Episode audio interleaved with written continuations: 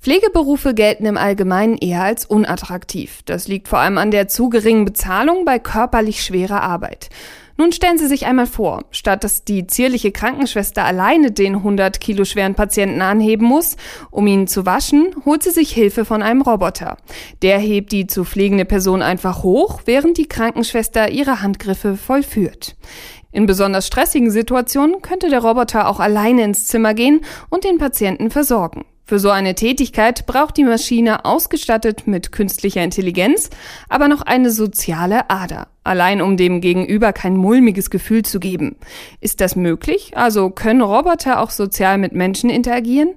Diese Frage hat Andreas Bischoff beschäftigt. Er ist wissenschaftlicher Mitarbeiter an der Technischen Universität Chemnitz. Seine Ergebnisse hat der Soziologe in dem Buch Soziale Maschinen bauen, epistemische Praktiken der Sozialrobotik zusammengefasst.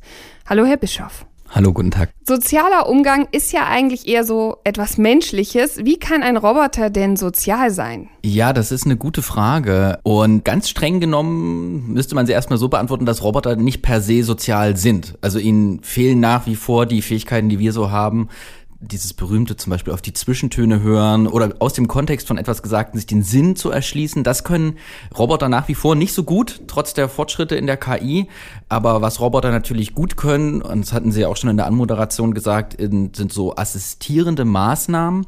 Und jetzt ist halt die Herausforderung, wenn wir das, was die Roboter schon gut können, nämlich so dieses manuelle und dieses assistierende, dieses ergänzende, in Lebenswelten und in Alltagswelten bringen, die jetzt nicht Produktion sind oder das Labor sind, was dann eigentlich passiert. Und ja, das ist so die Frage, die mich interessiert hat und wo auch nach wie vor die Wissenschaft jetzt nicht eine, eine eindeutige Antwort hat, wie man das löst. Aber jetzt haben Sie es ja schon angesprochen, es gibt verschiedene Bereiche, wo man den Roboter einsetzen könnte. Jetzt außerhalb des Pflegeberufs, wo wäre das denn noch denkbar? Also beliebte Anwendungsszenarien sind auch zum Beispiel die Pädagogik, also der Umgang mit Kindern und zwar auch wirklich schon mit kleinen Kindern, aber auch in Schulen gibt's Modellprojekte. Beliebtes Thema ist auch der Umgang mit autistischen Kindern, also auch dort sozusagen im Sinne eines Therapieroboters, dann weniger pädagogisch als therapeutisch.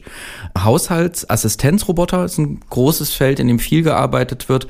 Da kommen dann also tatsächlich so diese Vorstellungen, was man vielleicht kennt aus den Jetsons, dieser Zeichentrickserie Rosie, der Haushaltsroboter, sowas lebt da alles wieder auf und an zivilen Anwendungsfällen gibt es dann eigentlich alles, was in öffentlichen Gebäuden stattfindet. Universitäten, Flughäfen. Es gibt eine große kommerzielle Sparte, also auch äh, Roboter für den Verkauf mit einzusetzen.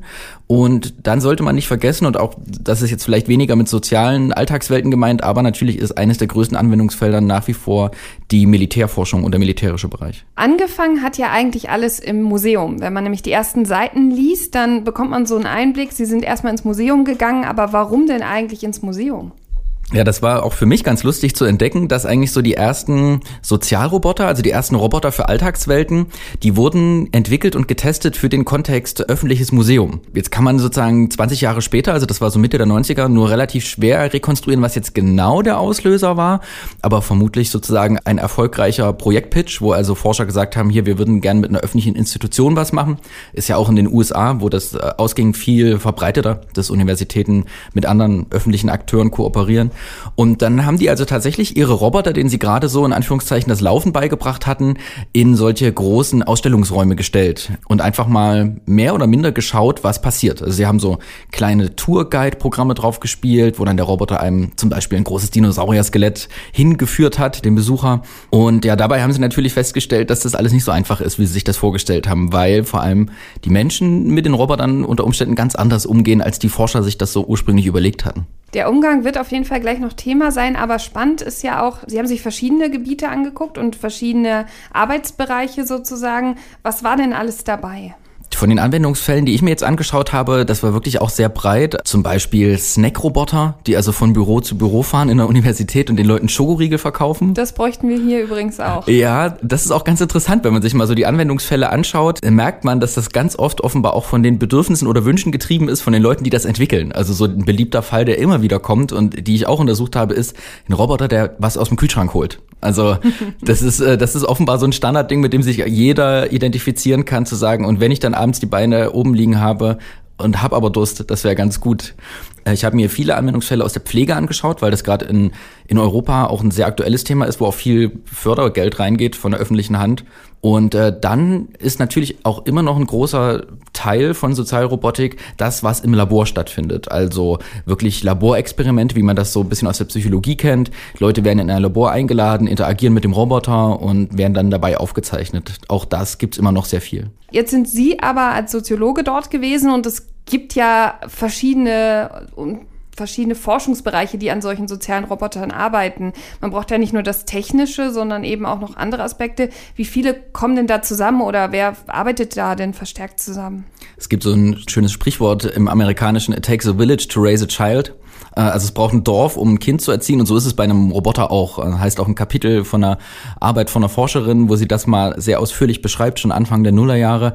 Das sind also bestimmt 10, 12 verschiedene Disziplinen am Bau von so einem Roboter für Alltagswelten beteiligt. Man hat erstmal so ganz klassisch halt Maschinenbauer und Ingenieure, weil irgendwie muss das Ding ja rollen und braucht Akkus und das muss funktionieren.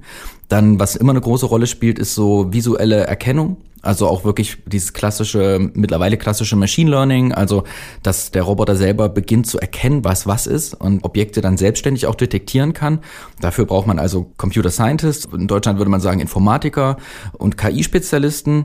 Dann werden auch immer mehr richtig Designer hinzugezogen, also Leute, die nochmal aus einer gestalterischen Sicht und auch aus einer Nutzersicht zum Beispiel die Hülle des Roboters oder die Gesichtsausdrücke modellieren. Teilweise werden auch Schauspieler herangezogen, um Gesten und Bewegungen zu imitieren oder darzustellen, auf deren Basis der Roboter dann sich selbst verhält. Das abgefahrenste, was ich mal erlebt habe, war, da hat jemand äh, ganz aktiv nach einem Science-Fiction-Autor gesucht, der sich künstliche Sprachen ausdenkt. Das ist was, was in Hollywood ist, das ein Berufsfeld, ne?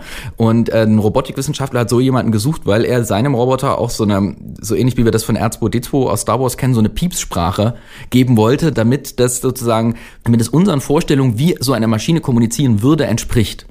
Und dann kommt eben so seit etwa 10, 15 Jahren auch verstärkt hinzu die Sozialwissenschaften, also Psychologen, ganz viele, äh, Entwicklungspsychologen, Kognitionspsychologen, die also entweder Modelle bereitstellen oder ähm, Experimente machen, was den Leuten gefällt, wovor sie Angst haben.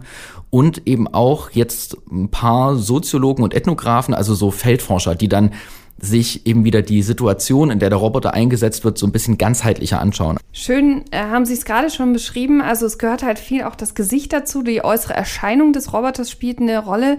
Studien der Universität Bielefeld haben nämlich zum Beispiel gezeigt, dass Lächeln eine Sache ist, die den Menschen auch wichtig ist. Also wenn die Roboter sozusagen mit einem interagieren, dann müssen sie irgendwie auch so Reaktionen zeigen können.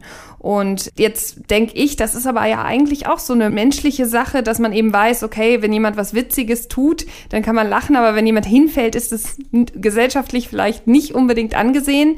Ähm, sind wir davon noch weit entfernt, dass der Roboter weiß, wie er reagieren muss?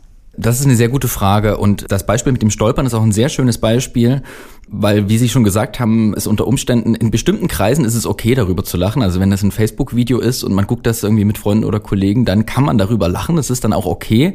Wenn das vor der Person geschieht, der das gerade passiert, ist es natürlich vollkommen inakzeptabel und unhöflich. Und Roboter haben tatsächlich nach wie vor große Probleme zu erkennen, was jetzt die richtige Situation ist. Also man ist mittlerweile so weit, dass die Verzögerung zwischen dem, was erkannt wird und dem, was man dann selber als Aktion macht, die ist mittlerweile so kurz, dass es reicht für Interaktion mit Menschen. Also es ist nicht mehr so total komisch, dass der Roboter 30 Sekunden nach dem Witz sozusagen anfängt zu lachen.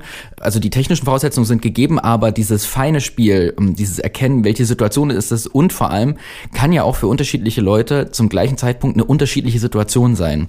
Und dafür müsste man Roboter ein bisschen anders entwickeln, als das bisher geschieht, weil bisher werden sie wie Sie das auch an dem Beispiel gezeigt haben, eigentlich auf so einer These gebaut, dass man sagt, es gibt ein Gegenüber, das ist ein Mensch, und es gibt ein anderes Gegenüber und das ist der Roboter. Und äh, Human-Robot-Interaction ist das, was zwischen den beiden funktioniert. Was ich auch, glaube ich, so ein bisschen zeigen konnte mit der Studie ist, dass diese Vorstellung ein bisschen zu reduktionistisch ist. Also gerade wenn wir einen Roboter auf einer Krankenhausstation haben, dann sind da nicht nur Patienten und auch nicht nur Krankenschwestern und auch nicht nur Ärzte. Und allein zwischen diesen drei Gruppen gibt es ja schon riesige Unterschiede so im sozialen Status und wer darf mit wem reden und über welchen Witz darf man lachen und über welchen nicht, ja, um in dem Bild zu bleiben. Und dann kommen da noch Besucher und dann gibt's vielleicht noch unterschiedliche Krankheiten, unterschiedlich kranke Leute und Um das alles in Blick zu nehmen und Roboterverhalten dafür adäquat zu machen, muss man es entweder sehr simpel belassen und sagen, das ist jetzt der Roboter, der kann nicht mehr und dann hilft er nämlich auch gut, oder man müsste diese sozialen Faktoren noch viel stärker in die Konstruktion der Roboter einbeziehen. Und das ist dann halt irgendwann auch ein Problem von Theorien und Begriffen und Modellen, weil natürlich die Ingenieurwissenschaften nicht solche sozialen Theorien für Alltagssituationen haben, wie die Soziologie die zum Beispiel hat. Also es dauert noch ein bisschen, bis wir komplett durch den Roboter ersetzt werden, oder? Man könnte jetzt auch sagen, das ist jetzt der Trick, den der Mensch hier gemacht hat. In meinem Fall ich, die lieber über die Roboter forschen, das können sie uns noch nicht wegnehmen. Ja? Äh, und ich glaube auch, dass es genau für diese Art von Arbeit, also für dieses Herstellen von Kontexten, für dieses Verstehen, was gerade passiert und vor allem um Entscheidungen zu treffen. Also wollen wir einen Roboter dafür oder nicht, das wird immer bei Menschen bleiben, weil das etwas ist, was Roboter auch gar nicht entscheiden können. Also auch ist sozusagen auch softwareseitig noch gar nicht zu lösen. Und äh, dementsprechend habe ich da keine große Sorge. Ich denke eher, dass wenn die Forschenden sich weiter öffnen für die Logik von den Alltagswelten und auch wirklich versuchen, die zu verstehen und in ihre Technik mit adäquat abzubilden, dann wird das eine ganz wunderbare Ergänzung von vielem sein, was wir tun, die Robotik. Ja, und bis dahin ist, glaube ich, aber noch ein spannender Weg. Soziale Maschinen bauen, epistemische Praktiken der Sozialrobotik. So heißt die Dissertation von Andreas Bischoff und jeder kann das Buch jetzt bestellen. Dort beschäftigt sich der Soziologe mit der Frage, wie soziale Robotik funktioniert und welche Anwendungsbereiche es für sie in Zukunft geben wird. Mehr darüber hat er uns hier erzählt. Vielen, vielen Dank, Herr Bischoff. Gerne, danke für die Einladung.